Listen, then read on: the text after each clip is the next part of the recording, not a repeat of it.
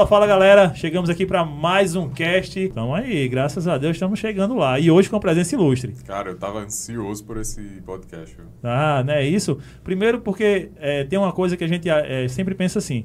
Rapaz, é, eu não sei ganhar dinheiro não, mas gastar dinheiro eu sei. E eu tô vendo que não é bem assim não. Tem gente que não sabe nem ganhar, muitas vezes, muito menos gastar dinheiro. Né? E ainda mais gastar quando não sabe ganhar, que aí não vai ter o que gastar, né? Ainda bem que a gente trouxe um convidado hoje que... Que sabe falar sobre isso aí Que muito bem. sabe. Além de umas paradas que ele faz aí, com milhas, viajando o mundo todinho, tem viagem com força, cada aventura que o cara faz, e eu quero pegar umas dicas aí com esse cara, viu? É. Top demais. Hoje a gente não tem Breno na edição, estamos aqui mais uma vez aqui, né, Brenão? Ô, Ei, ô, Breno. compareça, viu, Breno? Que é isso, Breno. É férias, isso? férias infinitas, é. A gente tá aqui, dá as boas-vindas e boa tarde. E o nosso muito obrigado desde já ao nosso amigo que tá aqui, Daniel. Daniel, brigadão aí pela presença, tá, cara? Um prazer. é, Bom, não sei o que, que eu vou falar, vamos lá. Tô ansioso também para saber o que que... Vamos falar. Uma hora, sei lá quanto tempo a gente vai ficar junto. Eu espero que quem tá ouvindo no podcast ou no YouTube aí também, que consiga aprender alguma coisa. Show de bola. Olha só, é, para começar, Daniel, ele tá, ele tem um canal no YouTube, foi como eu descobri ele e tipo, eu agradeço demais ter descoberto. Faz o meu dinheirinho render um pouquinho, mas rende um pouquinho mais depois que eu descobri ele. É, o teu canal é pra lá que eu vou, né, Daniel? Lá que eu vou de voar. Pra lá que eu vou de é, voar. Tipo um trocadilho Sim, aqui. sim, que é- sim. Você vai conseguir se mover para lá onde você deseja ir, voar também, que eu falo de milhas, viagem. Ah, então é um- show de esse bola. trocadilho aí. E no Instagram, Instagram é Dunctor. Dunctor. É, que é o meu nome. Que eu não- meu nome é muito comum, Daniel Medeiros, então é. Ou melhor. É, Daniel Medeiros tem vários, se eu tentar achar eu Aham. não encontro. Então, para criar o perfil, eu coloquei meus dois primeiros nomes, Daniel Victor, juntei. Ah, aí criou o Dunctor aí que sou bola. eu. Qualquer, qualquer lugar que você procurar sou eu. Ah, então tá show. E nós estamos no. Quem tá ouvindo aí pelo YouTube, é, vendo no YouTube ou nos podcasts da vida, a gente tá como Cast Ponto Arretado. Nossos. Nós somos os anfitriões. Estamos lá como Kaique Kaique. Ferreira. Ferreira 2. Aí aí, o Instagram. e Edgley Personal. Os- esses- todos esses links aqui tá na descrição do vídeo. Inclusive lá os links que Daniel fornece lá no, no Instagram dele e no YouTube também. Espero que a gente possa agregar conteúdo que a gente vai falar hoje aqui, né, Kaique? Não, e antes de começar, Daniel, eu já agradeço pelo seu conteúdo, pela sua exposição, pela forma de você le- levar informação de valor às pessoas, porque eu considero um pilar hoje da nossa sociedade é a educação financeira. verdade. Se a nossa geração passada tivesse tido educação financeira como a gente tem hoje, de forma tão mais intensa, com certeza nosso país não se encontraria na situação que a gente está. E isso é uma coisa bacana que, assim, é, hoje eu falo disso, mas eu, eu falo porque eu já aprendi com outras pessoas que começaram antes de mim.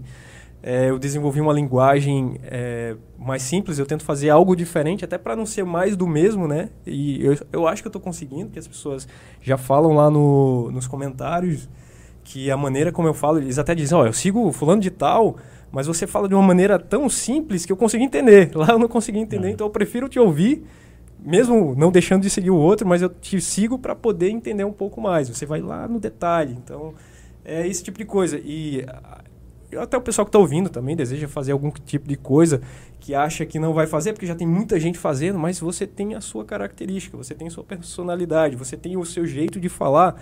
Então, de repente, eu não agrado a algumas pessoas, mas tem, sei lá, o Brasil tem duzentas e tantas milhões de pessoas para me ouvir. Então, se eu posso ajudar, vou ajudar. Que seja um, vou ajudar.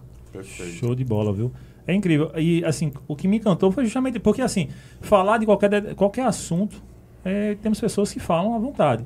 Mas falar com autoridade e falar de uma forma direta para o leigo, aí é difícil você encontrar. Porque quando você vem com muito termo, termo técnico, e para pessoas que não estão habituadas no mundo, é óbvio que tem pessoas que vendem produtos específicos para aquelas pessoas que já estão naquele mundo. Então elas têm que ser o mais técnico possível para o poder de convencimento até ser maior. Mas quando você fala algo que é a mesma coisa, mas numa linguagem que, caramba, o Edgley da esquina ali consegue entender a parada, consegue saber o que é cada coisa disso aí. Então acho que descomplica muito. Mas antes de falar em investimento, que parada é essa aí de viajar o mundo todo aí, só com milhas aí? Então, isso começou até. Opa! Começou antes mesmo do, da, do investimento. O investimento começou em 2017, mas viagem começou antes, 2012. É, eu morava aqui em João Pessoa, mas aí em 2010 eu mudei para Fortaleza. Aí foi quando.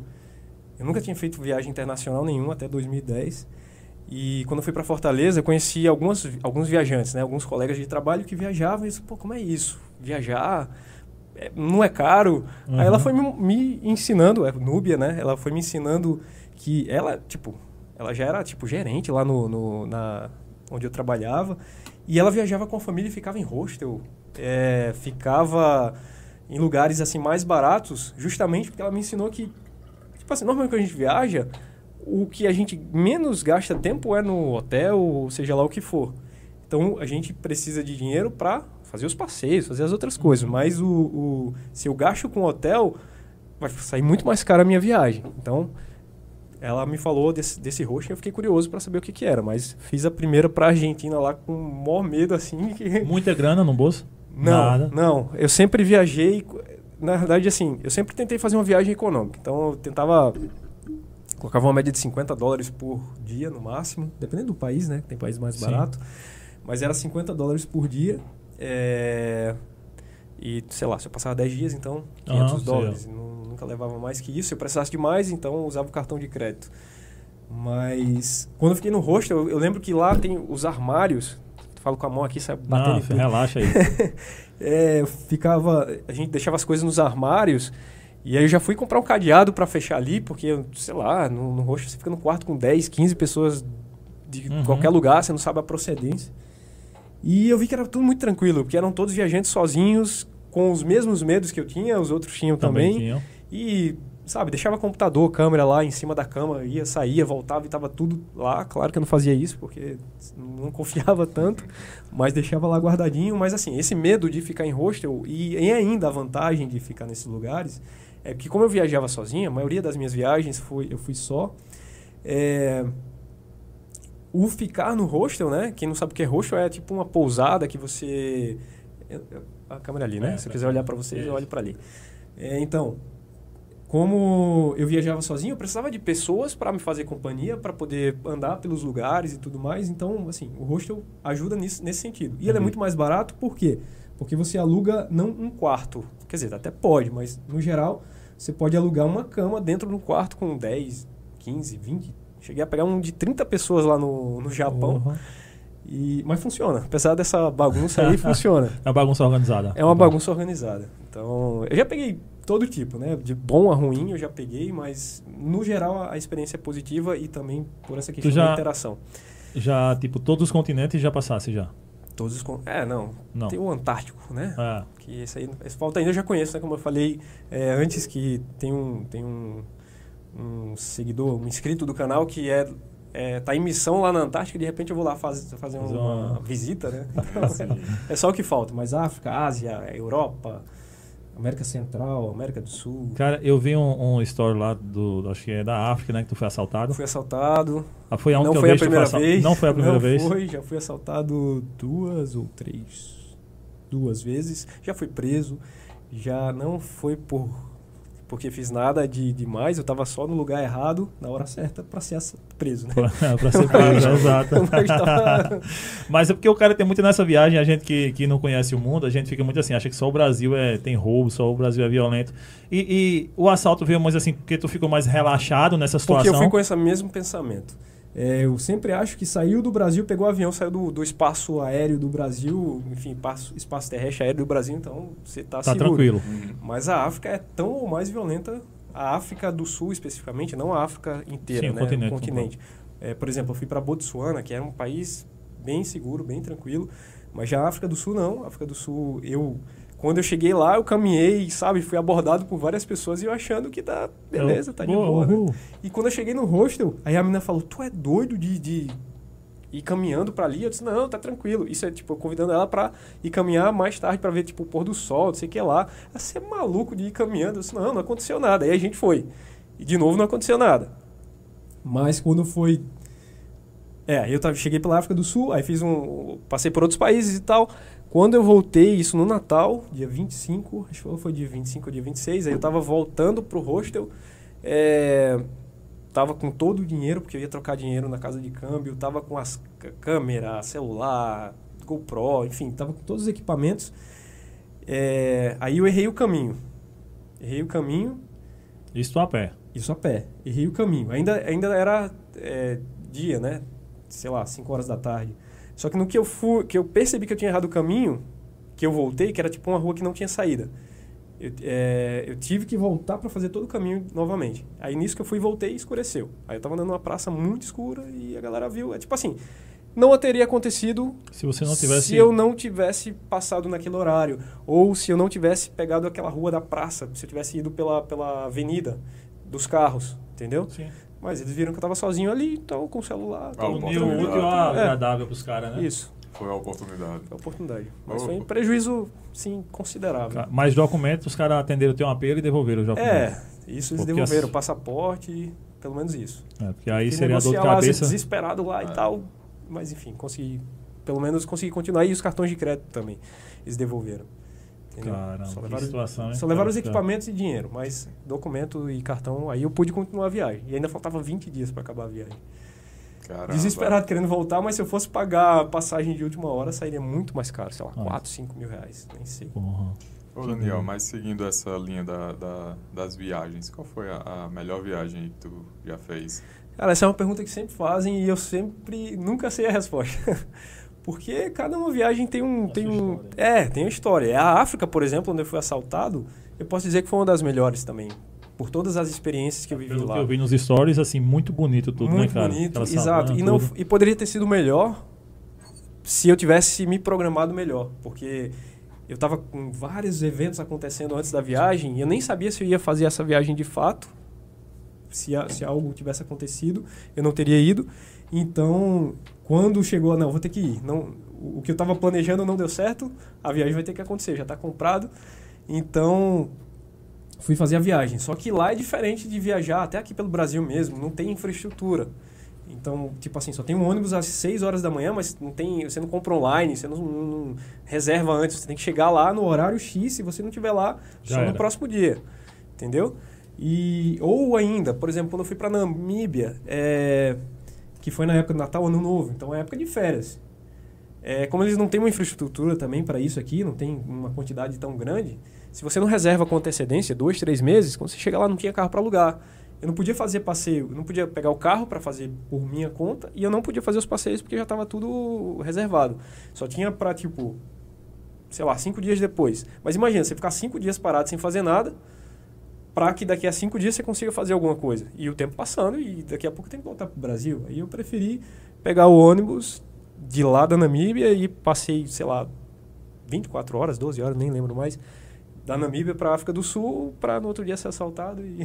Caramba, já, já E é um, um local que a gente sabe que não pode ir, né? Não, Não. tem, tem que ir. Não pode dar vacilo, mas, É, mas tem- tem que ir. O- a Cara, ele- Cape Town, por exemplo, é muito, lembra muito Rio de Janeiro. E, e- e mais. Rio de Janeiro e mais, porque você tem pinguim, você tem... Cara, é incrível. Depois Cara, dá uma tem olhada um- nas fotos lá. tem, do- tem, tem, não, nos stories o cara se Instagram. encanta, pô. Ele, ele... Ah, é verdade, tem os stories de É, cada país. de lá. cada país, os nos rios lá e tal. E o elefante do lado, o É. bicho tá aqui no rio, pô, aquele elefante gigantão ali. Meu irmão, esse bicho é louco, meu irmão. Eu me senti no filme do Rei, do Rei Leão. me senti um E, personagem. e du- teve cantos que tu dormiu ali em Cabana. Cabana foi, não, é? foi. Nesse aí que você tá descrevendo aí do Rio, que foi no Botsuana, eu fiz o... é, fiz um, um... Acampei uma noite só. Aí, então a gente dormia lá, tipo, até pra espantar os mosquitos, né? Eu pegava o cocô do elefante, aí seco, Queimava. queima pra poder ser o Ah, é. repelente natural. aí. No sertão a gente fez isso. Muito Pois isso é. com do lado de vaca. Exatamente. Com vaca, É a mesma É. coisa, só que lá é com o do elefante. Caramba, que massa, que aventura. E, e aí, de aí é, foi surgindo o lance de trabalhar é, ensinando o pessoal a usar milhas para isso. Isso, então aquilo que você começou falando, que não sabia o que fazer com dinheiro e tudo mais, em que momento eu comecei a pesquisar? Eu já trabalhava no banco, né?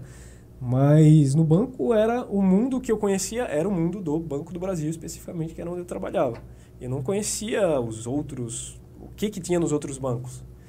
E nem sei se tinha acesso, se eu tinha acesso a isso sem ter conta lá, entendeu? Sim. E quando, quando eu, aí justamente eu morava em Fortaleza e tal, me transferi para cá, trabalho, trabalhava numa empresa privada, economia mista, sei lá, não era, era tipo uma empresa pública, mas não era funcionário público. Sim. Então eu pagava FGTS. Hoje eu trabalho, hoje eu sou servidor público. Servidor público não não paga FGTS. Sim. Então, pelo fato de eu estar como servidor público, depois de um certo tempo, você fica com o FGTS inativo. Uhum. Aí você pode resgatar depois de três anos, ou, ou, foi algo temporário na época, enfim, não sei. E como eu já tinha mais de 10 anos de trabalho, eu tinha um dinheirinho razoável. E eu falei, não, vou pegar esse dinheiro e colocar na poupança. Aí foi quando eu comecei a estudar, em 2017, para colocar o meu dinheiro. Aí comecei, aí fui, achei o canal da Natália Arcuri, do Primo Rico, Sim. enfim, os maiores lá na época.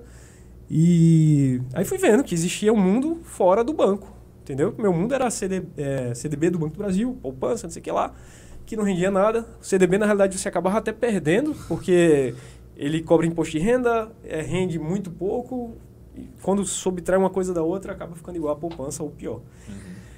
Mas que já existe, não é muita coisa, né? Que já não é muita coisa. E existe, mas é porque assim, na época lá, como a inflação e o, a Selic, que é a taxa que, que a Selic é, é, é a taxa que, que é, é, como é que eu diria, de cada dois meses o Banco Central ele, ele determina qual vai ser a Selic. A Selic ela tem um papel no, na economia que é de controlar a inflação, uma delas. Quando a Selic está muito alta, significa que taxa, as taxas no Brasil estão muito altas também, então isso é bom para os investidores estrangeiros, porque lá fora Europa, até no Japão é negativa essa taxa. Aqui no Brasil chegou a mais de 10%.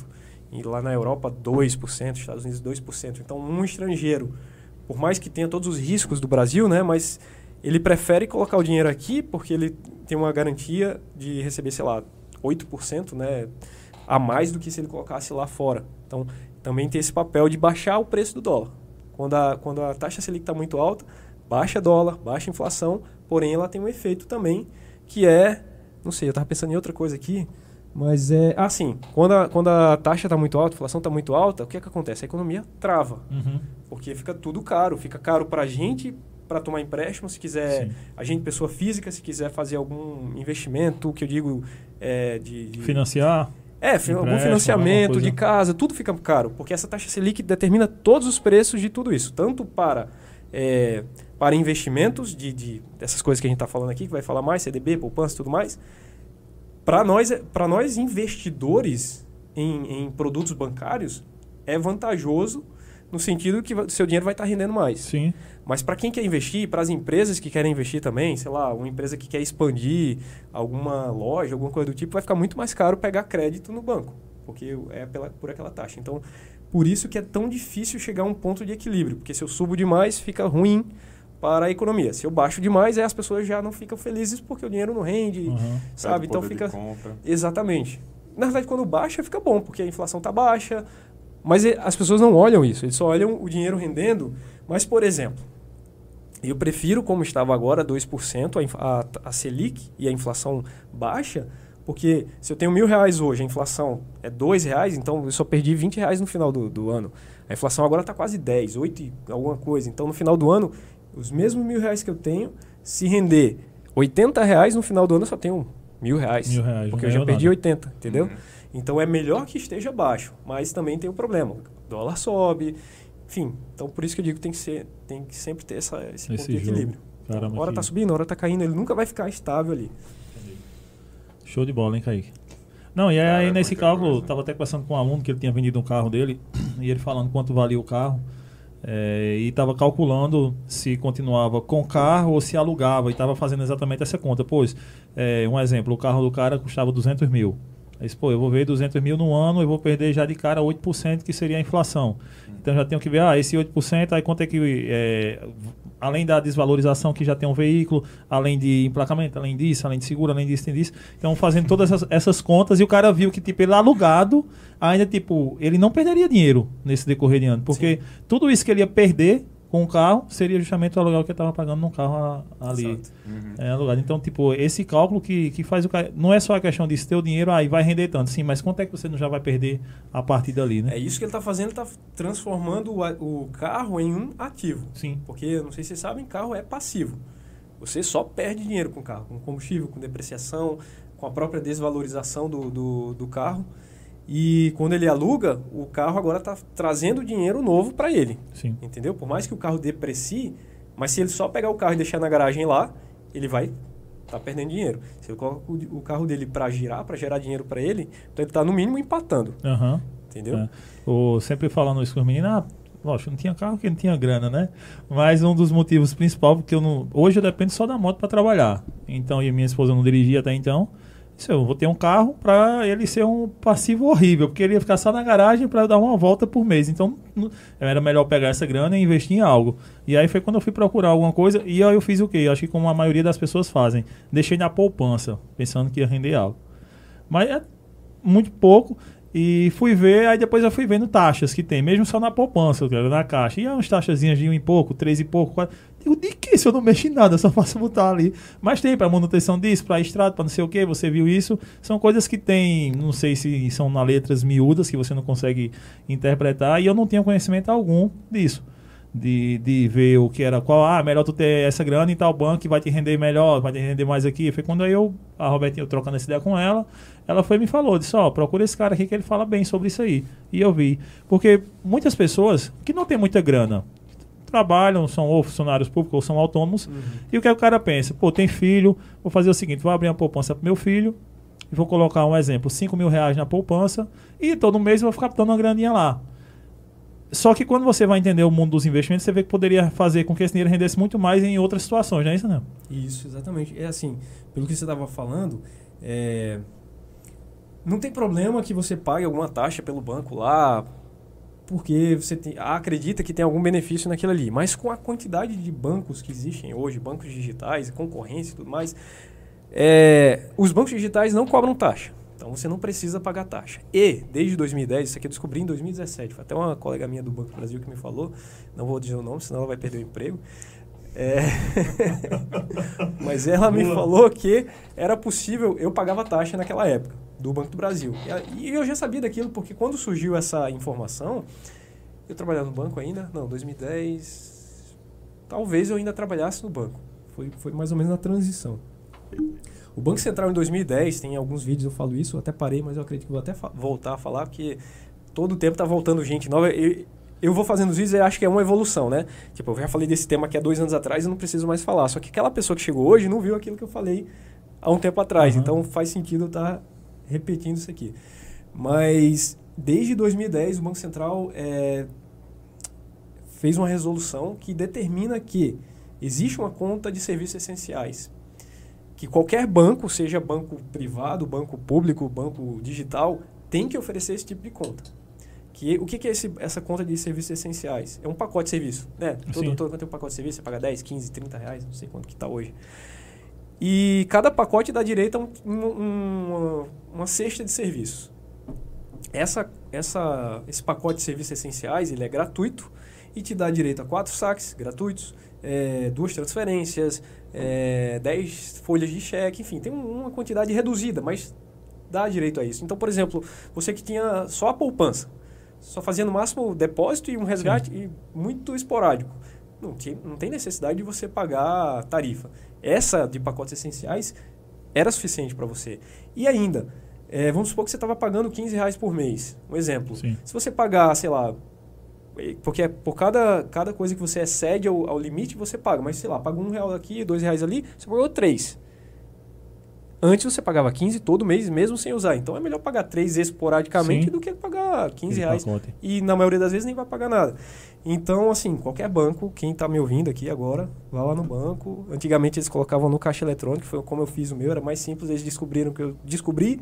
Então eles tiraram isso, eles temporariamente tiraram do ar, mas vai voltar, só que até agora, quatro anos depois, nunca voltou. Então, não acredito que seja uma coisa, uma falha de sistema.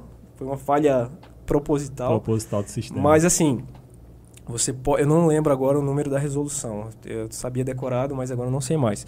Mas procura lá, resolução, é, Banco Central, tarifa de pacote. É, é, pode ser, tarifa de pacotes essenciais, que você vai encontrar a resolução. Se o gerente disser não, não conheço isso, não sei o que lá, você diz o número, ou então manda ouvir meu canal, que aí. Ele vai saber qual é a resolução. Mas é isso, não precisa pagar nada. Se você quiser permanecer no seu banco. Mas se você quiser outras opções de banco, aí tem, sei lá, uma infinidade de bancos digitais que não cobram absolutamente nada. Ô, Daniel, ah, é comum hoje em dia o investimento nesses bancos, né? O pessoal guardar dinheiro nos bancos digitais. Eu sou um que guarda também. Sim. Qual o banco que tu tá recomendando hoje em dia ao pessoal Então, é, todo mês eu faço um vídeo atualizando. É, Quais são os melhores investimentos? Eu não, eu não recomendo o banco, eu recomendo o investimento. É, o, o se eu não me engano, o PicPay está pagando 130% Isso, agora do CDI. Exatamente. Né? Então, o PicPay funciona. O PicPay é bacana porque ele funciona que nem a poupança. A poupança é, é o investimento mais simples, porque, enfim, a minha avó sabe o que é poupança. Uhum. Assim, todo mundo sabe, porque foi só existia ela antes, entendeu? Para poder investir, você precisava em outros tipos de produtos, você tem que ter muito dinheiro. E ainda era assim, por exemplo, Banco do Brasil, é, vamos supor, o o CDB lá, ele oferecia oferecia, é, rendendo 85% da, do CDI. Uhum. CDI é uma outra taxa, mas a gente, para simplificar, é uma taxa que é igual à Selic. Então, se a Selic está 4,25% hoje, então o CDI é 4,25%. Na realidade, ele é 0,1% menos, então é 4,15%. Então, se rende 85% do CDI, significa que ele rende 85% de 4,15%, faz as contas lá, dá tipo, sei lá, 3 e alguma coisa. Então, é isso que rende em um ano, não é mensal. As pessoas também se confundem muito com isso. Então, em um ano, renderia 3,85%, supondo que seja isso. Não, não fiz a, o cálculo aqui, não. Aí você divide isso por 12, esse vai ser o rendimento mensal. mensal. Se você dividir esse 12 por 30, vai ser o rendimento diário.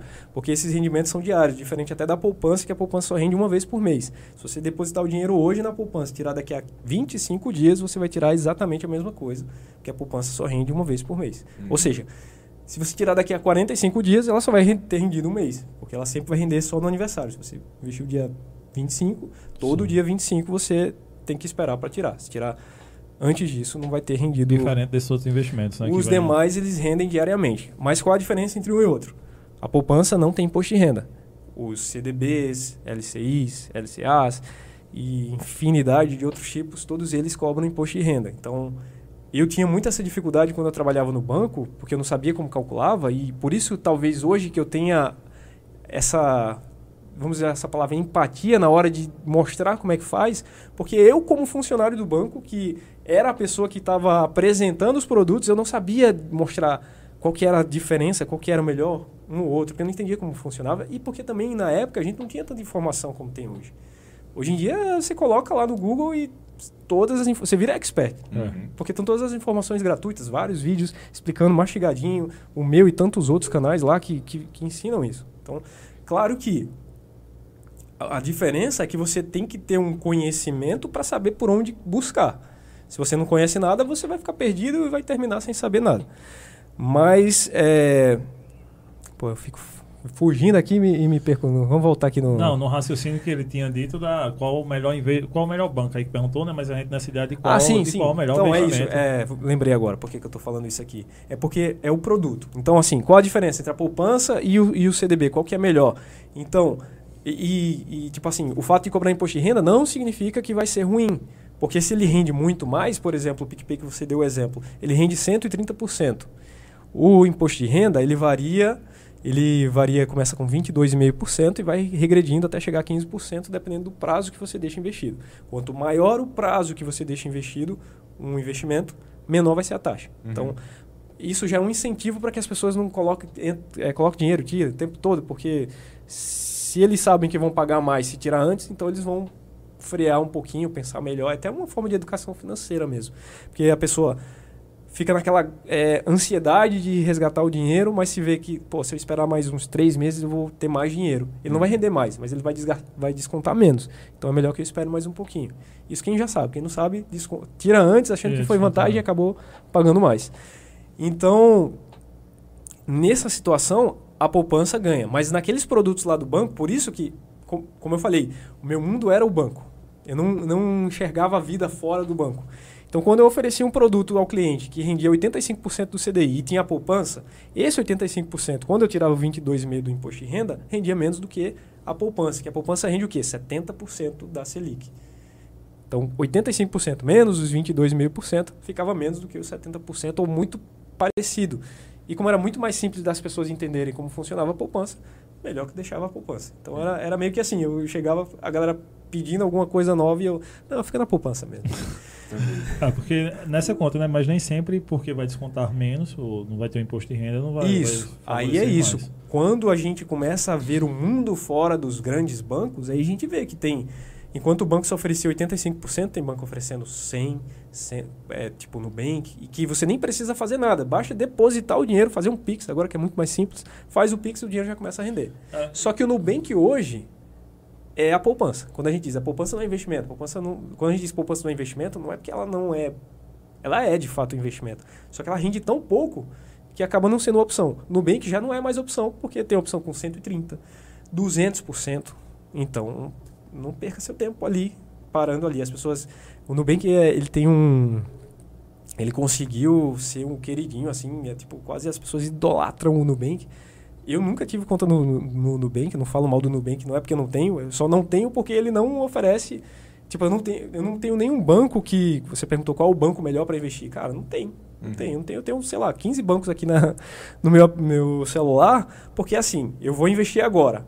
Qual é o melhor investimento? Qual que está mais rendendo? Qual que mais se adequa ao, ao meu objetivo, né? Ah, é na, no banco XYZ. Então, vou abrir a conta. Se eu não tenho a conta, eu abro a conta nele e eu vou para ali. Entendeu? Entendi.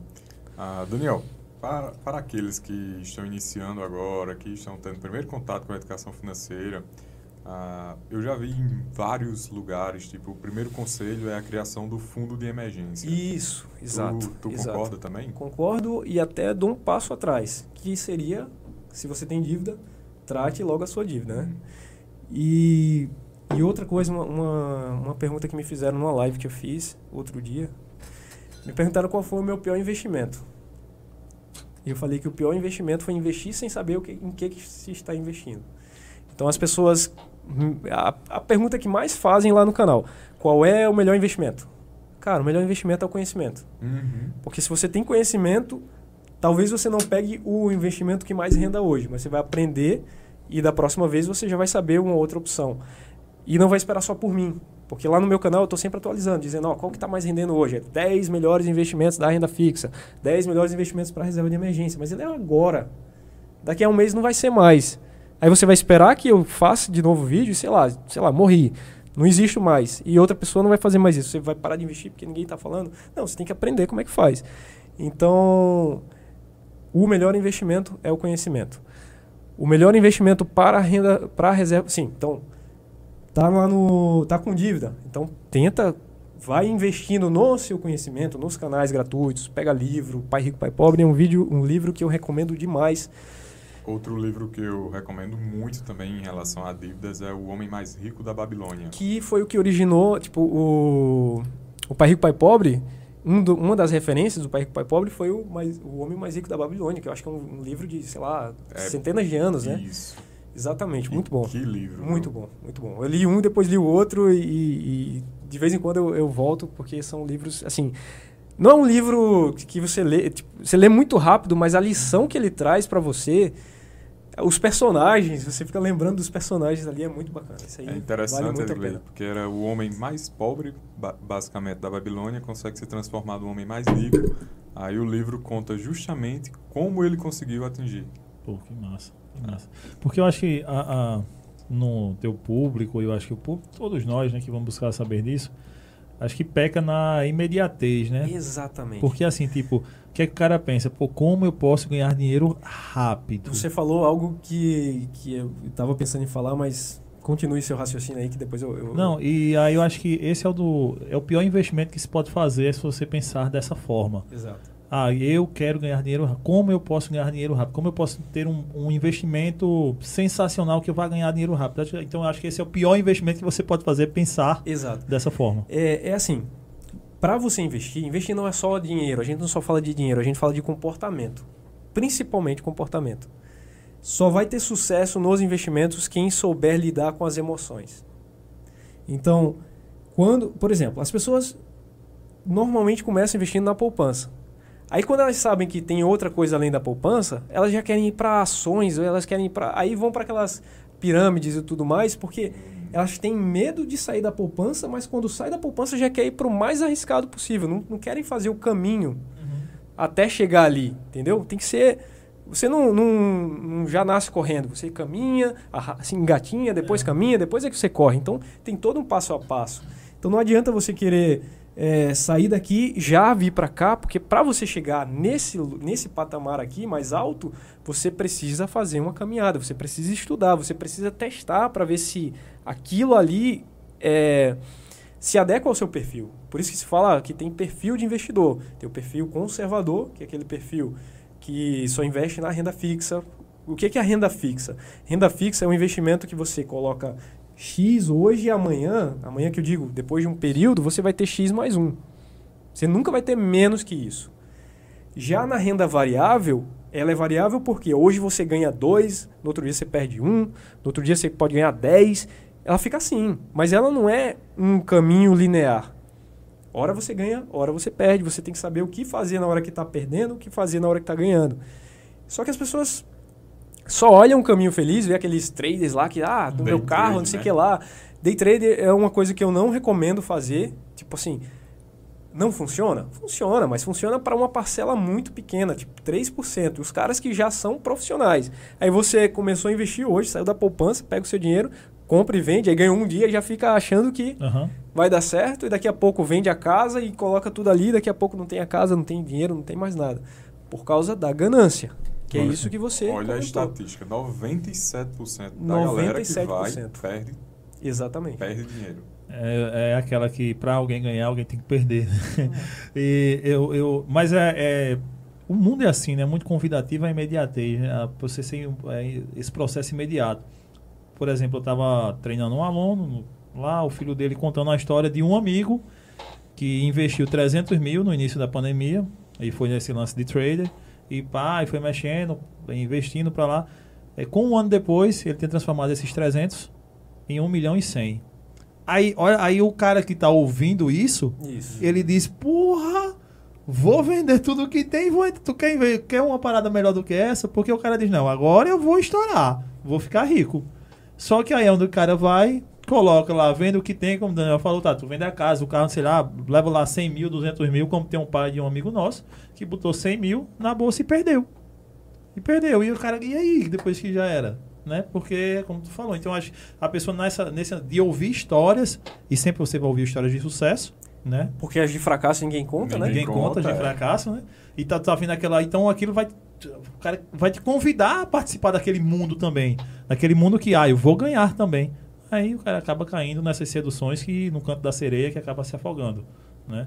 E eu acho que aí quando você busca ter esse conhecimento, essa inteligência financeira de buscar meios e tentar aprender mais, aí você vai no, caminhando, e, engateando. E, eu faço vai. sempre essa, essas associações, por exemplo, vocês são educadores físicos. Não adianta eu querer, ah, se eu quero, Digley, eu quero ficar com a barriga trincada aqui, gordinho aqui, eu quero ficar com a barriga trincada amanhã. É. É possível? Aí você vai. Não tem como. Não tem como. Tem, tem que levar um tempo. E, e, e, até nos treinos, nos exercícios, você vai aumentando o nível gradualmente. Sim, entendeu? Sim. Mesma coisa com os investimentos. Se vocês olharem tudo nessa ótica, eu gosto de simplificar tudo a esse nível.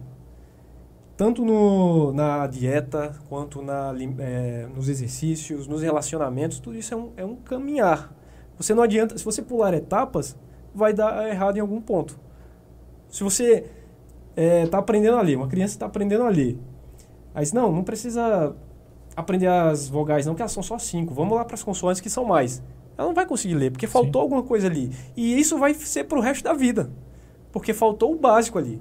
É a mesma coisa nos investimentos. Se você não aprender o básico, nunca vai conseguir. Essa questão emocional ah, é tão forte que eu vou dar um exemplo da minha vida. Eu não posso falar da vida dos outros, uhum. mas eu pode falar eu, também, pode falar da vida. Pode falar da Fala também. Eu cresci num ambiente, uh, Daniel, que, por exemplo, minha mãe, ela, há um, alguns anos atrás, pouco tempo, quatro anos atrás, ela é aposentada, fez um empréstimo no Bradesco, tirou 5 mil reais, ela vai pagar uns 20. Sim. Vai pagar uns 20 e pouco. Eu quase enlouqueço quando eu soube. Isso foi recente? Faz uns quatro anos. Ela tá pagando ainda. Ainda tá pagando. 5 mil reais. Ela não investiu em nada, né? Perdeu tudo. Sim. E meu pai, quando era vivo, tipo, era tão apaixonado pelo dinheiro que eu cheguei a, quando eu era pequeno, por exemplo, a gente ia viajar de carro, eu desligava o ar-condicionado do carro para não gastar mais combustível. Era muito solto para algumas coisas, mas para outras extremamente agarrado. O dinheiro era o patrão do meu pai. E eu nasci nessa, e eu cresci nesse ambiente muito disfuncional de 8 e 80. Uhum. E eu só mudei a partir do momento que eu busquei informação, que eu busquei a educação financeira, porque senão eu estaria repetindo esses mesmos comportamentos Exato. que eu vivenciei toda a minha infância. Por isso que eu tiro o chapéu para todas as pessoas que estão levando essa informação para o máximo de pessoas possível. Porque, Edgley, realmente transforma vidas. E hoje eu ajudo praticamente toda a minha família com orientação, com indicação. É isso. Porque, meu amigo, o- o- o- as coisas já são difíceis para a gente que trabalha de forma funcional. E para quem não tem uma educação financeira? Exato. Por isso que hoje em dia, é, eu não sei como é que está o operacional disso, mas é, esqueci o nome do, do não sei se era ministro, presidente do Banco Central, enfim, que conseguiu colocar esse tema na educação é, básica. As crianças nas escolas, desde o ano passado, se eu não me engano, vão ter esse tema nas escolas. Exato. Porque é fundamental. Importante. Claro que não é suficiente, porque a criança sabe, assim, vai ter uma noção de alguma coisa, mas os pais estão fazendo diferente. E, é, e a gente usa os exemplos dos nossos pais, né? Então, eu acho que se- teria que ser uma coisa mais sistêmica, sei lá, obrigatório na TV, sei lá, 30 minutos na grade da TV aberta tem que falar sobre esse tema. Por sorte, eu, eu não sei se é porque eu estou nesse mundo, mas muita gente está vindo, tanto é que o, o- as pessoas que falam de finanças estão virando superstar, entendeu? E que bom, né? Eu não sei se esse Sim. fenômeno está sendo de fato é, acontecendo, né? Todo mundo está buscando esse tema, ou se é só porque eu só busco e só vejo aquilo, né? Que é, é- é aquele tipo da coisa. Quando tem um, tem um outro livro, não sei se você já ouviu falar do Rápido e Devagar, do Já. Daniel Kahneman. Já leu? Já assim. Cara, fantástico. Eu não consegui ler ainda porque é muito grande. São 400 muito- páginas. Cara, é desse tamanho. Eu comecei Mas também, é- não terminei ainda. Tem, tem audiobook, você pode ver lá no ouvir no, Yu- no Yu- enquanto tá treinando, né? Mas é, ele fala do Visiade. Você deve ter lido isso aí, que é, você- é, traduzindo para o português, você só vê o que é. What you see is all there is. É, o que você vê é o que é. Então, se você não está vendo algo, tipo, aquilo que você não sabe que não sabe, é como se não existe. Entendeu? Então, mais ou menos isso. É... Cara, eu me perco toda vez, cara. O que, que eu tava falando? Dos livros. Dos livros, e antes disso... Ah, era dos, dos livros, né? Começou com Pense Rápido e Devagar. Cara, eu não não vou mais sair do meu pensamento. Eu vou manter a linha só quando eu terminar que eu volto. Não. Enfim, não, é, é a questão da educação financeira. Então, assim. Que não só baixa para os, pra os filhos aprenderem, né?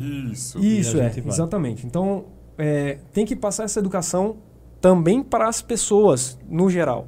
É, Eu estava falando da questão do, do- dos grandes lá. Cara, não vou conseguir voltar. Que eram popstars. Isso, isso. Assim, isso é importante, que está todo mundo buscando esse tema. Se não tá, que mais pessoas venham falar sobre esse tema.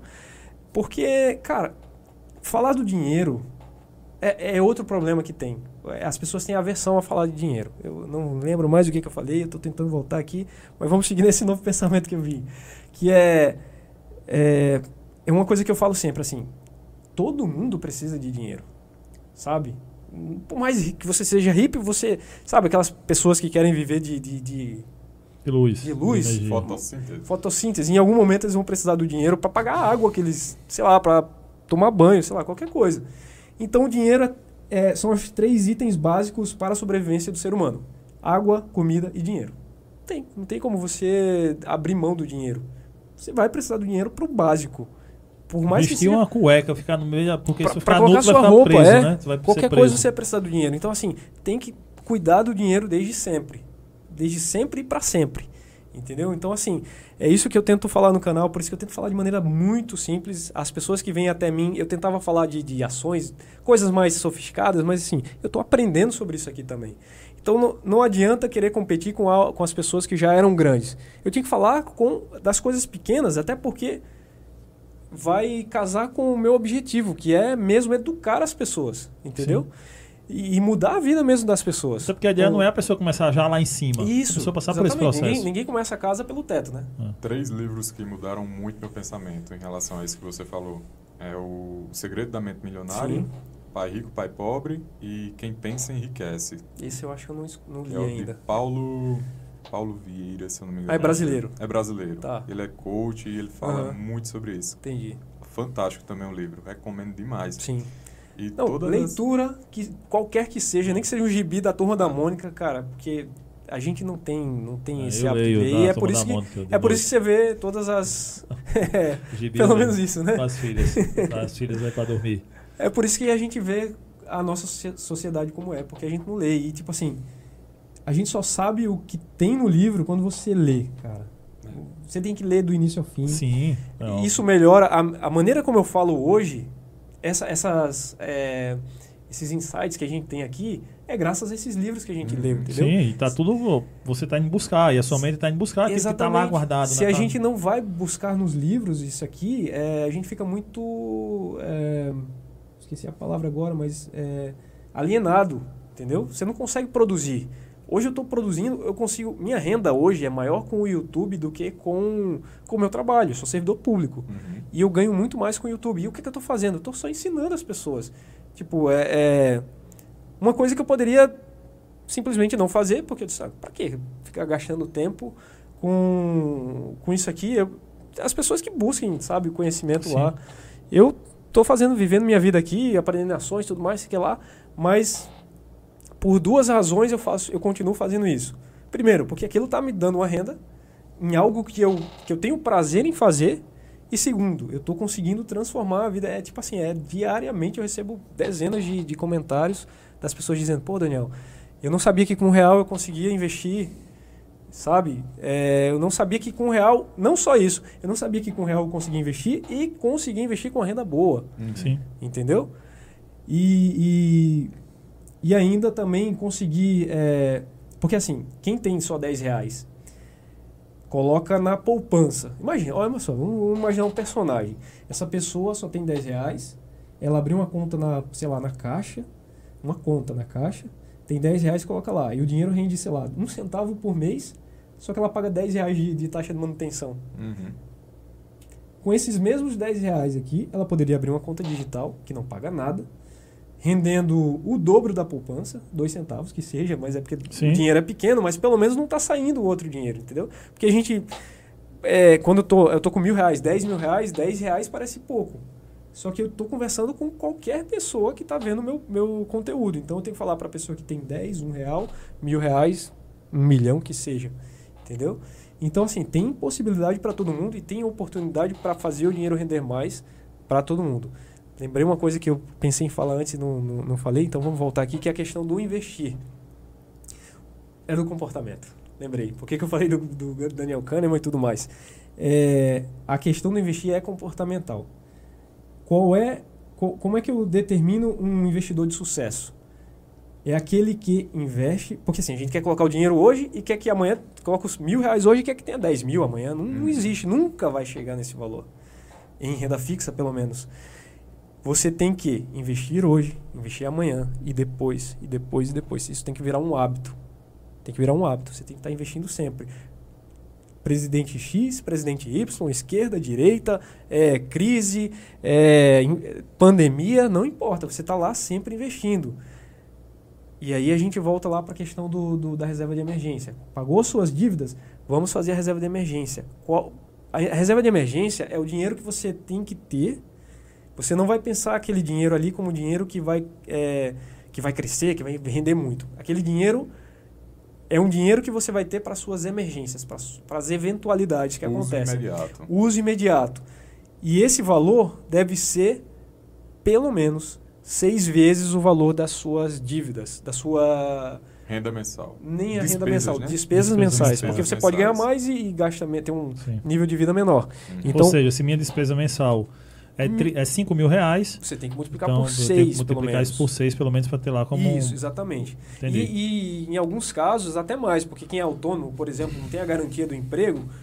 Na pandemia a gente viu que em seis meses teve Sim. gente que continuou sem emprego. Uhum. Então se ela tivesse só seis meses de reserva de emergência, passados seis meses ia estar com dificuldade. Foi o meu caso. Eu passei três meses parado. Pois é. Mas a reserva de emergência segurou. Ficou muito mais tranquilo, né? Eu, eu le- tenho amigos também que, que passaram por isso, que, que eram professores que, de, de escola privada, que reduziu, sei Sim. lá, É, 30%, teve- teve uma redução. 70%, alguma coisa assim. Mas como tinha reserva de emergência, ficaram tranquilos. E, e essa minha colega lá falava das colegas de trabalho dela que estavam desesperadas, tendo que fazer empréstimo porque não tinha como finalizar o mês. Entendeu? Então, qual é a característica dos, dos investimentos de reserva de emergência? Você não vai buscar aquele que rende mais. Você vai buscar aquele que você consegue resgatar imediatamente, porque ele é para emergência. De que, que adianta eu ter um que, que rende, sei lá, 15% ao ano, mas ele só pode ser resgatado daqui a 10 anos? Uhum. Não serve. Por isso que, que eu falei que a primeira, o melhor investimento é o conhecimento. Porque se você busca só o rendimento, se você busca só o, que, que, o melhor, você vai buscar esse. Por que, que eu vou colocar no que só rende 5% se tem um de 15%? Porque qual é o seu objetivo? Não é para reserva de emergência? Não é para resgate imediato? Então o de 5% te atende, o de 15% não. Eu ia dormir, quando eu comecei a estudar educação financeira, eu ia dormir com a frase diversificação de carteira, diversificação de carteira. É isso. Criou o fundo de emergência, diversificação de carteira. Você só vai pensar na diversificação depois que você criou seu fundo de emergência. Entendi. Exato. Ah, algumas dicas, assim, Daniel, para de investimentos mesmo, para diversificação de carteira, né? Porque eu sei que hoje está muito em alta a criptomoeda, né? Sim. Ah, todos os, os influencers digitais agora, pelo menos a grande maioria, eu estou vendo falar de, estou vendo falar de criptomoedas. Sim. Agora, você sabe o que é criptomoeda? Cara, não sei. Não sabe. Não sei. Faz sentido você investir em algo que você não conhece? Não mesmo. Por isso Então- que eu não invisto. É isso. Então, assim, e se por um acaso ainda assim você quiser ir para um lugar que você não conhece, coloque 1% do seu patrimônio, que se perder, você não vai sofrer com isso aí. Uhum. De fato, ele tem, ele tem uma volatilidade muito maior, que chega a render, sei lá, 100% em um ano ou mais. Mas você não sabe o que você está fazendo. Aí você pega todo o seu dinheiro, inclusive da reserva de emergência, e coloca ali. Colocou. E normalmente você só vai para lá quando está todo mundo falando, e quando Uhum. está todo mundo falando é porque já está lá em cima. E Quem está em cima é mais fácil baixar do que mais tá fácil cair subir. do que subir. Isso. Porque a, a renda variável é uma montanha russa. Sobe e desce o tempo todo. Os melhores oportunidades para entrada é quando está embaixo, não quando está em cima. Só que você não escuta quando está lá embaixo. Ah, Quem não está no mercado, né? Só escuta quando está lá em cima. E quando está lá em cima, ele já está embicando para Uhum. descer. Então é isso. Se você quer, se você quer fazer isso, colocar em algo que você não conhece e você não sabe qual é o momento certo de entrar, a minha estratégia, que é, que é o que eu faço para minha para minha carteira, que é uma maneira que eu que não fui eu que criei, eu, eu sigo o, o Tiago Nigro lá, o primo rico, que ele usa essa maneira de investir, só que, por exemplo, hoje ele está com 50% em renda variável nessa carteira. A carteira dele é uma carteira que é tipo uma pizza com quatro pedaços. Cada pedaço tem uma, tem uma estratégia, tem um, um tipo de ativo. Que a gente vem cinco- 25% em ações, 25% em fundos imobiliários, que é outro tipo de ativo, que eu posso falar um pouquinho mais depois. 25% em renda fixa, que é esses que a gente falou, e 25% em ativos fora do Brasil. Uhum. Por que isso? Fora do Brasil também investir? Porque o Brasil tem muita estabilidade, então a moeda brasileira é uma moeda fraca, a gente do real pra, do, do início do real para cá tem o quê? Não tem nem 30 anos, eu acho. Não, tem não. Já perdeu- 20, 28 anos. Pois é, já perdeu quase 90% de valor. Você lembra, o salário mínimo era menos de 100 reais no início, hoje Exato. mil reais e enfim. Só aí, só de salário e o salário é para corrigir a inflação e não corrigiu, Uhum. é, já, já se foi no, é, 900, 9 vezes que aumentou o salário, 10 vezes que aumentou o salário. E, isso, e ele aumentou o salário não porque o Brasil agora, o brasileiro agora está com mais poder de compra. Do contrário, é porque mil reais é o que era 100 há 20... muitos anos atrás. Eu estava falando com isso ontem no amigo, a gente foi pedalar à noite com o André. E eu disse, André, meu tio ontem comprou uma moto, uma fan, moto de entrada da Honda, por 8 mil reais, ano 2011. Pensa só, o cara para ter uma moto de entrada, a moto mais simples do mercado hoje, com 10 anos de uso, ele tem que, ele tem que ficar com o salário que ele ganha, oito meses da vida dele, Para comprar uma moto. Sem- Simples. Sim, cara, quanto tempo ele gasta para comprar uma moto de entrada no Brasil? Sim. É surreal isso, não, é- é- sabe? A roda não gira, não, não gira porque a gente sabe hoje que dinheiro é tempo, né? Literalmente. Exato. Até com a frase do primo bem famosa é: quanto tempo eu vou pagar por determinado Isso, objeto? exato, exato. Cara, isso quando você muda essa chavezinha de você entender que o dinheiro é tempo, Exato. você passa a dar muito mais valor e Se você tira, se você tira imposto, comida, não sei o que lá, o que, que É. sobra livre para poder pagar a moto? É. Você várias horas de, de- vários anos para pagar aquela moto ali. E, e só voltando à questão do, do valor da moeda, o dólar, por exemplo, é, ele perdeu essa mesma esse mesmo percentual que o real perdeu, o real perdeu em 25, 30 anos, o dólar perdeu em 100 anos. Ou seja, o real levou quatro, foi mais quatro vezes mais rápido para perder de valor do que o dólar. Então, se você tivesse o dólar há 25 anos atrás, você ainda teria, você só teria perdido 25%.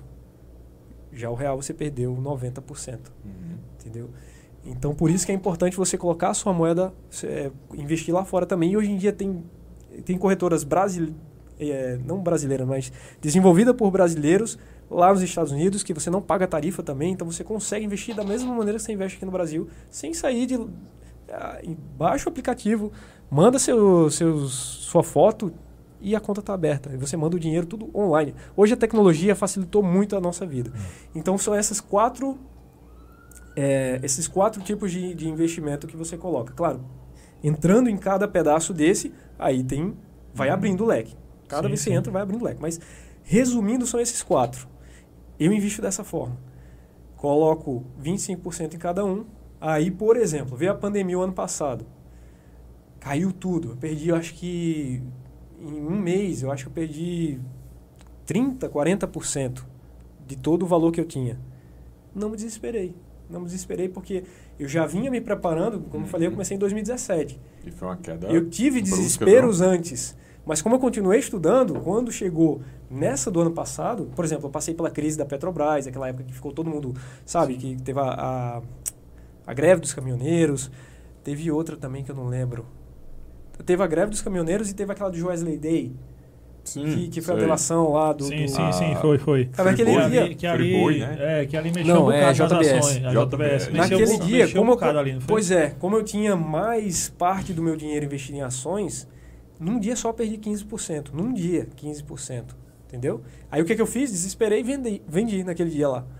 E quando foi no, no ano seguinte foi que veio a crise do a greve dos caminhoneiros. Uhum. Aí eu disse, "Eu não vou vender, porque ele caiu 15%, dois, três meses depois voltou e até passou. Então se eu não tivesse feito nada, eu não teria perdido dinheiro. Eu perdi porque eu saí. O emocional falou O alto. emocional, por isso que eu falei lá do livro, Daniel Kahneman, Rápido e Devagar, quem puder ler, são só 400 páginas. É, bem tranquilo. Mas é bom porque ele, ele é bem dinâmico. Vou procurar no Resumo Cash pra ver se tá lá no É, podcast pode ser lá que do tenha. Resumo Cash. E, e daí, quando, quando veio a, a, a crise dos caminhoneiros, eu não vendi. Mas não fiz nada. Eu só não vendi. Aí recuperou também.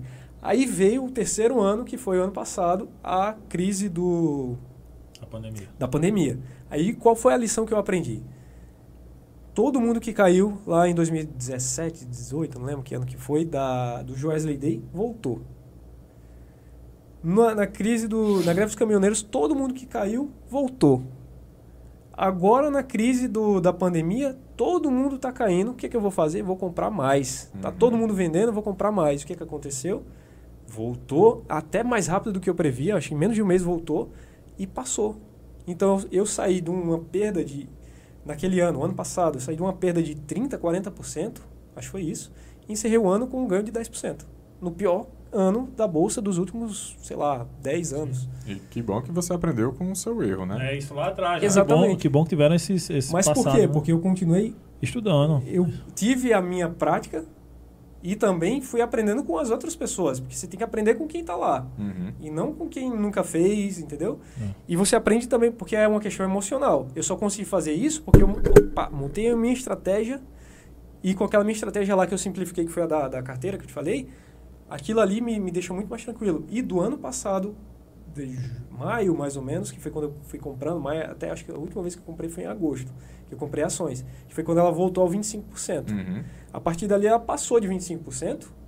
Tá, Hoje ela está com 28% na minha carteira.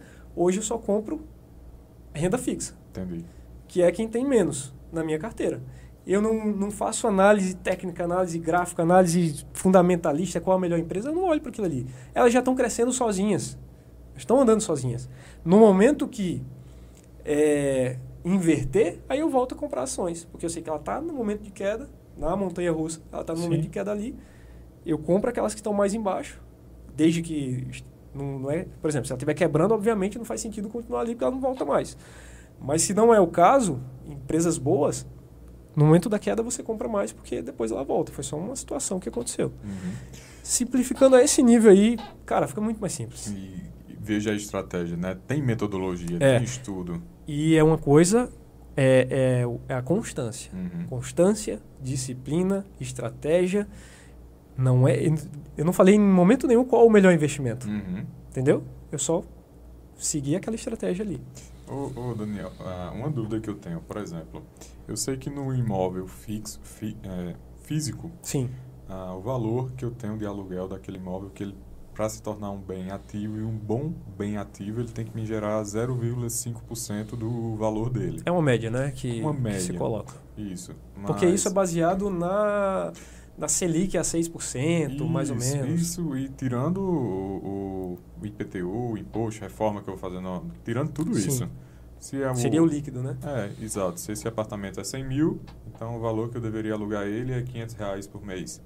Nos fundos imobiliários, eu consigo ter uma rentabilidade maior do que a de Consegue. zero? Consigo, né? Consegue de 10% ao ano. Caramba. consegue. é, e a vantagem do fundo imobiliário em relação ao, ao imóvel físico, A liquidez, né? a liquidez e a, e a certeza de que você vai receber o valor mensalmente. Uhum. Sim, em raras situações você não recebe o aluguel, que a gente chama aluguel, que é o dividendo. Então você recebe. é, porque depende muito da situação. Por exemplo, shoppings agora estavam todos fechados. Comprei muito shopping agora, nesse período. Porque os shoppings estavam fechados, então eles não estavam pagando. Uhum. Aí você, pô, Daniel, você vai comprar um negócio que não está pagando? Não, é porque tô- ele está barato. Ele tem um valor, que você falou aí, 100 mil reais. Vamos supor que aquele shopping vale 100 mil reais. Mas ele está sendo vendido agora por 80 mil. Entendi. Ele está com 20 mil, de, tá com 20% de desconto. Então eu vou comprar isso aqui porque eu não estou ganhando dividendo mensal, mas eu vou ganhar, possivelmente quando ele voltar, 20% de ganho em fundo imobiliário que não rende dessa forma. Uhum. É dificilmente você vê um imóvel valorizando assim em um curto prazo de tempo tão rapidamente. Então, na, nessa entrando no- na minha carteira lá de fundos imo- imobiliários, eu tenho cinco tipos de fundos imobiliários. Tenho fundos de shopping, tenho fundos de, de, de papéis que são, que são baseados nos, na Selic, por exemplo. É, tenho fundos de logística, que hoje cresceu muito, Magazine Luiza, não sei o que lá, tá todo mundo investindo para conseguir galpões. Então existem fundos específicos disso aí.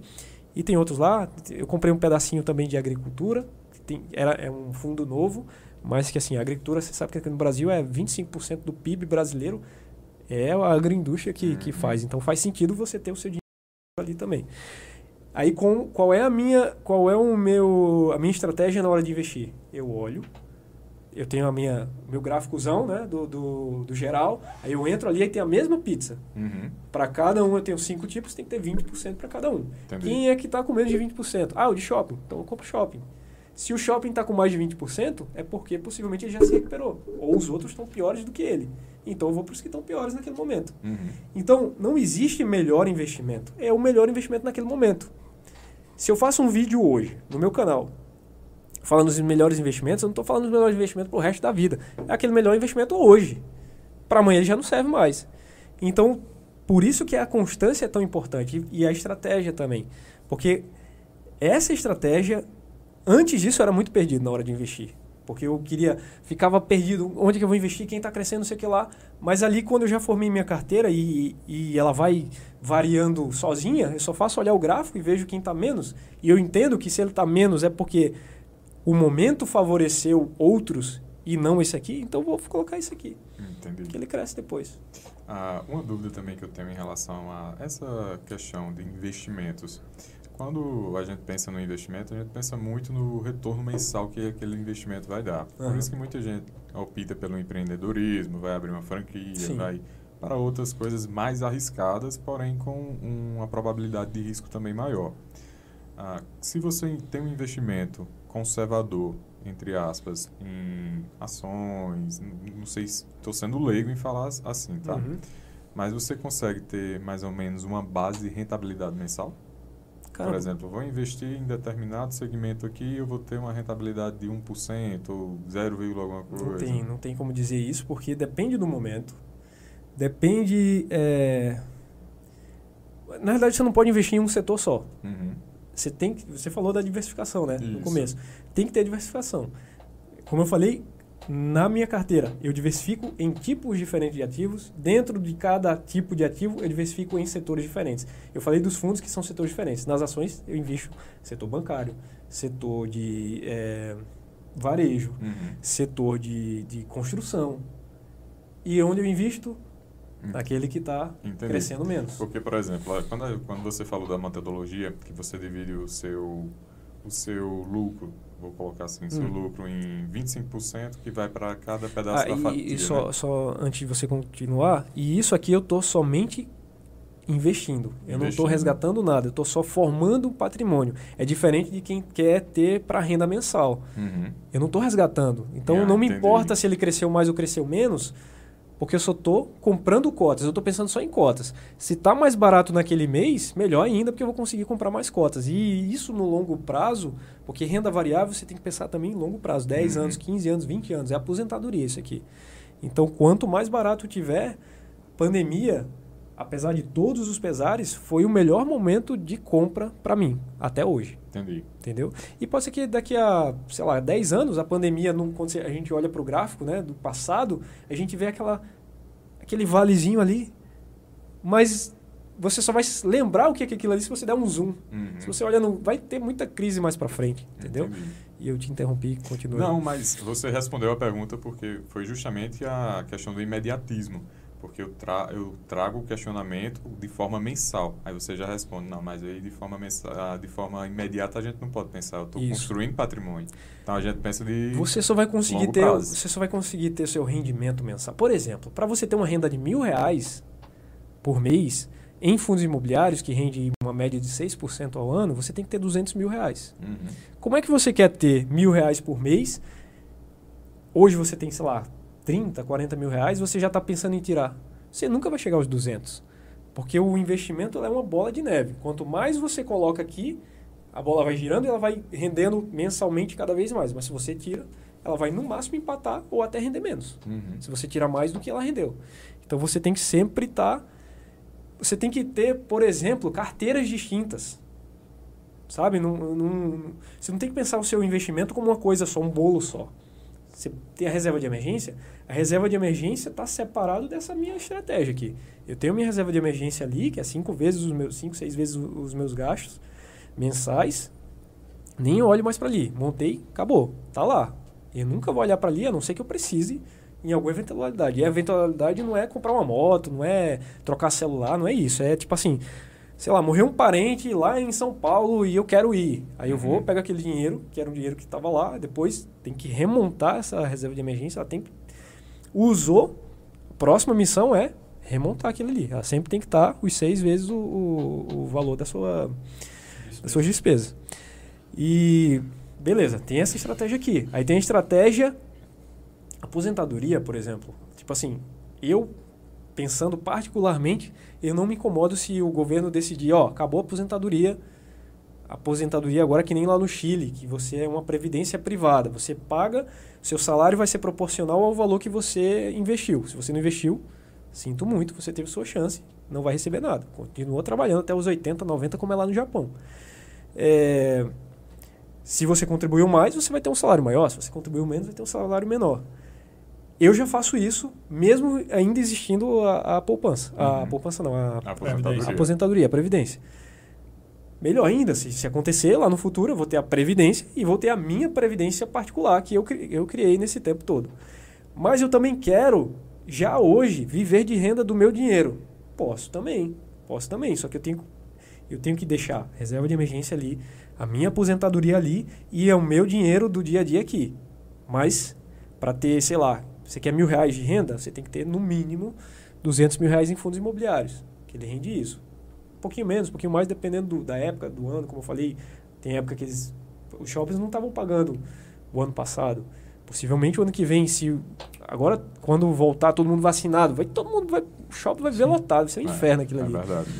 Então eles vão faturar muito e quem tá com shopping lá vai ganhar dinheiro com isso, entendeu? Até porque a gente não sabe a próxima geração, É. né? Porque a gente tá pagando a previdência da geração. Exatamente. Não, É. previdência é uma pirâmide, assim, é, É uma pirâmide. coisa. A gente tá pagando para os primeiros. É. E Mas não vai ter ninguém isso. para pagar os É. nossos, entendeu? Era isso que eu ia perguntar, que era meu questionamento, que era justamente esse. Por exemplo, eu como autônomo, que é que eu faço é como fazer. As pessoas pagam a previdência é, normal do governo, INSS. Eu vou lá, vejo quanto é a média de dois salários mínimos, que seriam em torno aí de, sei lá, de quase 500 reais, vai dar quatro, é, 246 de um salário, vai dar qu- 492, se eu não me engano, pago mensalmente, para ter direito lá na frente a essa previdência, que era o que todo mundo foi educado a, a ter, né? E Sim. agora com as novas políticas, tudo isso que até o Ministério da Economia vem falando, aí o que é que eu já começo a pensar? Será que não é válido? É, será que a pessoa não pode pensar que não é válido? Será que eu investir, ao invés de eu estar investindo todo mês nisso aqui até meus 60, 70 anos lá na frente, eu que tenho 32, pensar em investir mais 33, 35 anos para frente, todo mês esse valor referente a isso, será que não é mais interessante eu analisar algo privado para que eu faça isso, porque eu posso ter o poder de resgate também? Tem dois pontos nisso aí. É, a previdência privada não só vai te garantir o salário na sua aposentadoria, ela também dá seguridade. Por exemplo, se você sofrer um acidente, ela vai pagar o seu salário enquanto você está inválido, digamos ali, assim. Então, ou até se for invalidez mesmo, você vai conseguir receber antecipado. Já no caso, se você pagar, é, fizer somente os seus investimentos, você não vai ter, se você parar de trabalhar, você não vai ter mais dinheiro para poder estar entrando ali, entendeu? Sim, E a aposentadoria não, ele tem, ele, ele não é só, não é só a aposentadoria, ele é uma seguridade social. Então Sim. não faz sentido parar, você autônomo, parar de substituir uma coisa pela outra. mas faz digo, mas sentido sair ficar da... com os dois? Faz. Mas é, ficar nos dois, de, na, na previdência é, pública e, e na privada, é, faz sentido ficar nos dois? Ou se, ah, eu quero ficar só em uma previdência? Você analisando, qual seria o mais lógico? Você ficar na privada ou só nessa, na pública? Na privada Não, também te dá seguridade? Não dá. A privada não te dá Não seguridade. Ela Você dá tem só nessa outra. Só não faz sentido deixar abandonar a seguridade social. Seria num sentido de mudar para a questão que eu falei, que Sim, é só é, de acordo com o rendimento, entendeu? Agora sim, a sua renda vai ser maior numa. Eu não estou falando nem de previdência privada. Eu falei o nome previdência privada, mas é tipo assim, os meus investimentos em fundos imobiliários, sei lá, aquilo é a minha previdência. Sim, Eu montei a minha carteira com o sentido de ser a minha aposentadoria. E qual é a vantagem ainda que eu não falei é, em relação à previdência privada e apo- a previdência social? No final, quando você se aposenta, você só tem o salário. Morreu, acabou. Ou, Enfim, tem aquelas questões lá de, de heran- herança, não, é sucessão, Uhum. é, sei lá, a viúva recebe. Passar para o. É, o- mas assim, é, normalmente, no caso do, da previdência privada, se você. Tem vários tipos, né? Se você escolher de ser que não vai ter herdeiros, quando você morre, por mais que você tenha investido, sei lá, 5 milhões de reais, você vai receber o salário proporcional e aquele dinheiro acabou. Não vai passar mais para ninguém. Já no caso da sua previdência própria, vamos chamar melhor assim para não confundir Sim, com a privada, sim. Você vai estar recebendo os rendimentos mensais. Quando você morrer, o dinheiro continua lá e é seu ainda. Ele vai para os seus herdeiros. Se você tem 5 milhões, é seu. 5 milhões. Você vai ter o rendimento dos 5 milhões, digamos, e você vai ter 5 milhões. Você Entendi. pode tirar um milhão dali, vai render a partir dali é, o, o rendimento de 4 milhões, vai diminuir o seu salário mensal, porque você tirou uma parte, mas ainda assim você tem os 4 milhões e o rendimento daquilo ali. Por isso que é tão interessante você estar fazendo também a sua previdência própria. Pronto, Em resumo- Você já sabe o que fazer já. Em resumo, conhecimento. Assistam É. os vídeos desse cara, aprendam pra caramba, porque quanto mais aprender, mais a mente vai se abrir os olhos É e a, a- tudo isso vai fazer mais sentido, E né? leiam muito, leiam muito. Comece lendo, sei lá.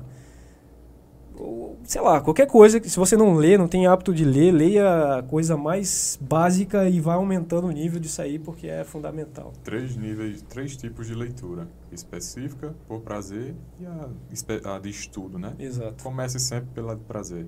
Por isso que é uma crítica que eu faço ao meu tempo de escola. É, tu começou a ler Machado de Assis, é. os sermões do padre Antônio Vieira, Eu vim criar o hábito de leitura depois de 18 anos de idade, quando eu entrei na universidade. Obrigado, cara. Tem que ler. É, então já fica o conselho para suas filhas, né? Ah, com certeza. Elas Leitura gostam. O aí. livro tem com força ali. Perfeito. E leitura não só, não só ter livro, né? No caso, a gente tem a, a didática de tipo ler com elas, que é para incentivar.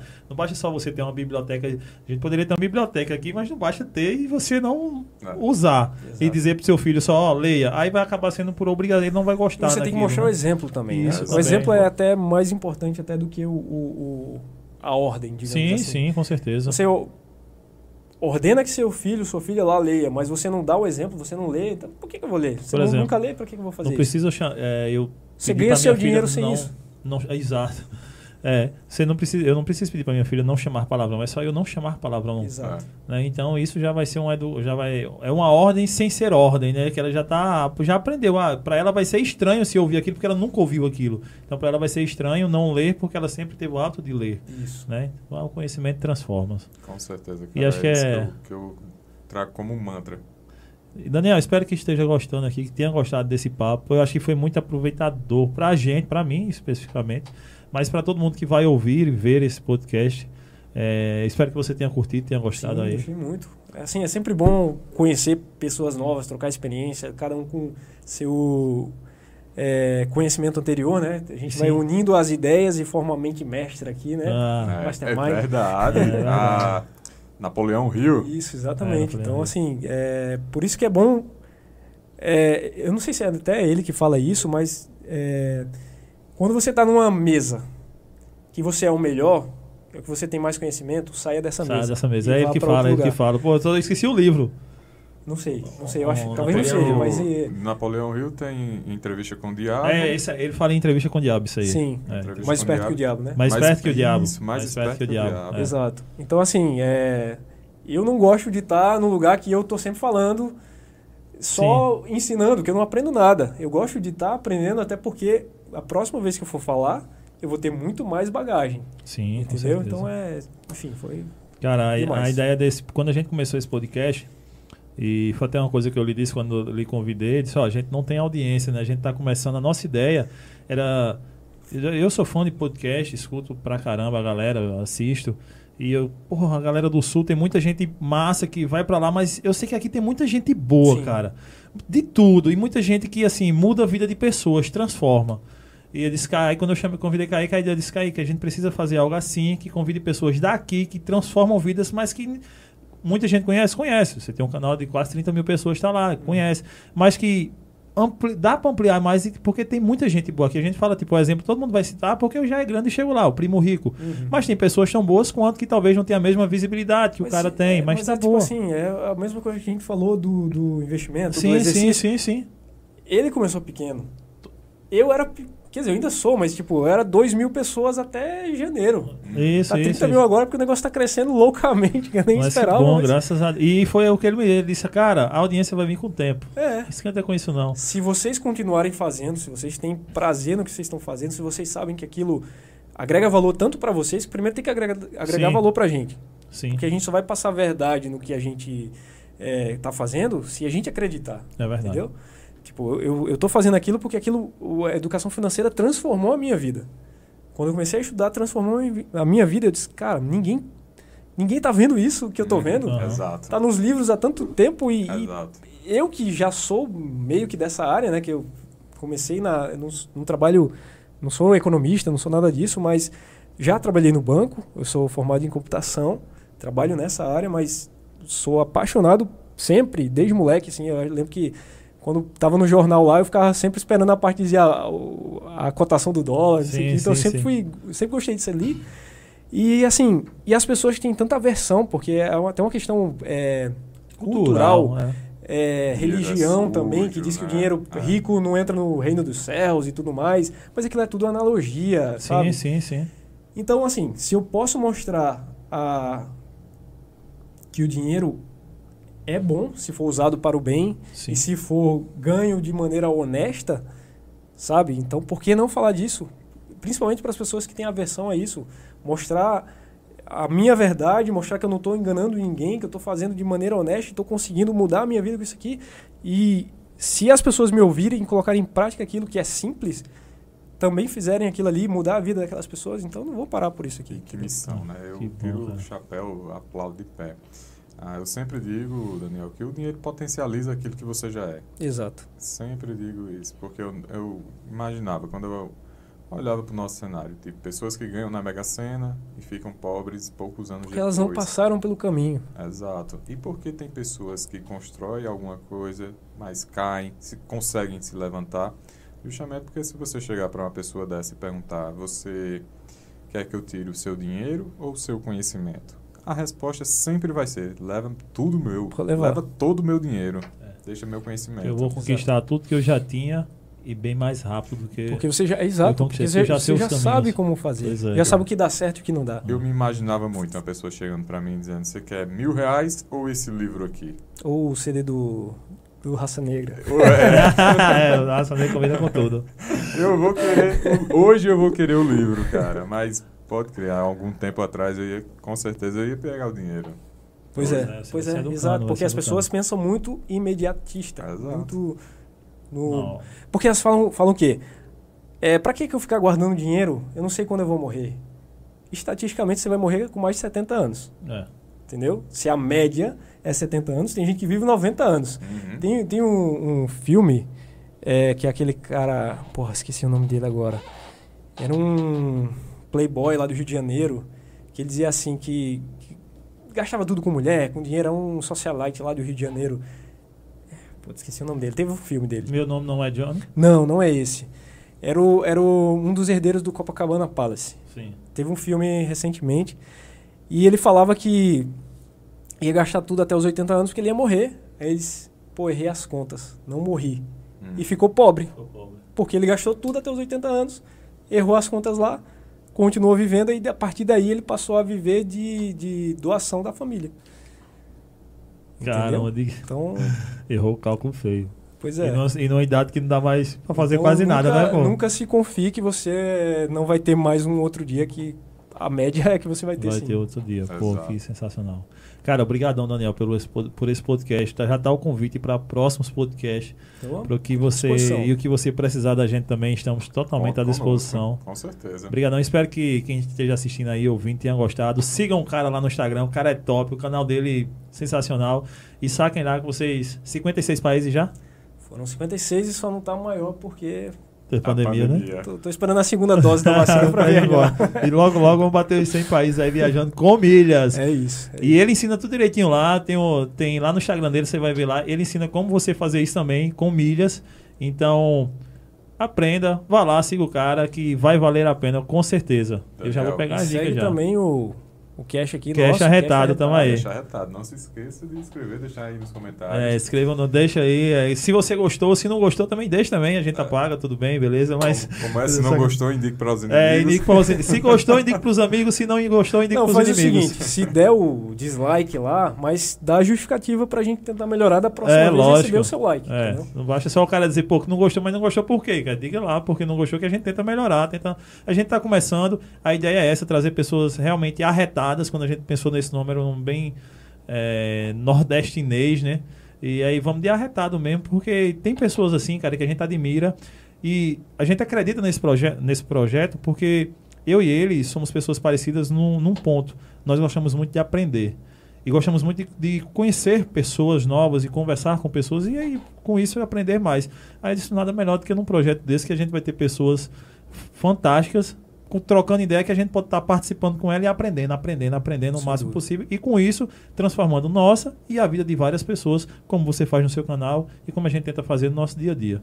Exato, a gente quer dar voz justamente a pessoas que geram valor a outras pessoas. E parabéns, Daniel, sucesso, cara, muito sucesso na sua vida, em todos os seus objetivos. Muito obrigado pela presença hoje aqui. Eu que agradeço, sucesso pra vocês também aí. Vai- daqui a pouco tá 10 mil, 15 Ah, mil. vamos embora, vamos embora, vamos comemorar aqui. Oh, com certeza. Ei, galera, valeu, obrigadão aí pela audiência, tamo junto, até o próximo cast e valeu, valeu. Tchau. Tchau.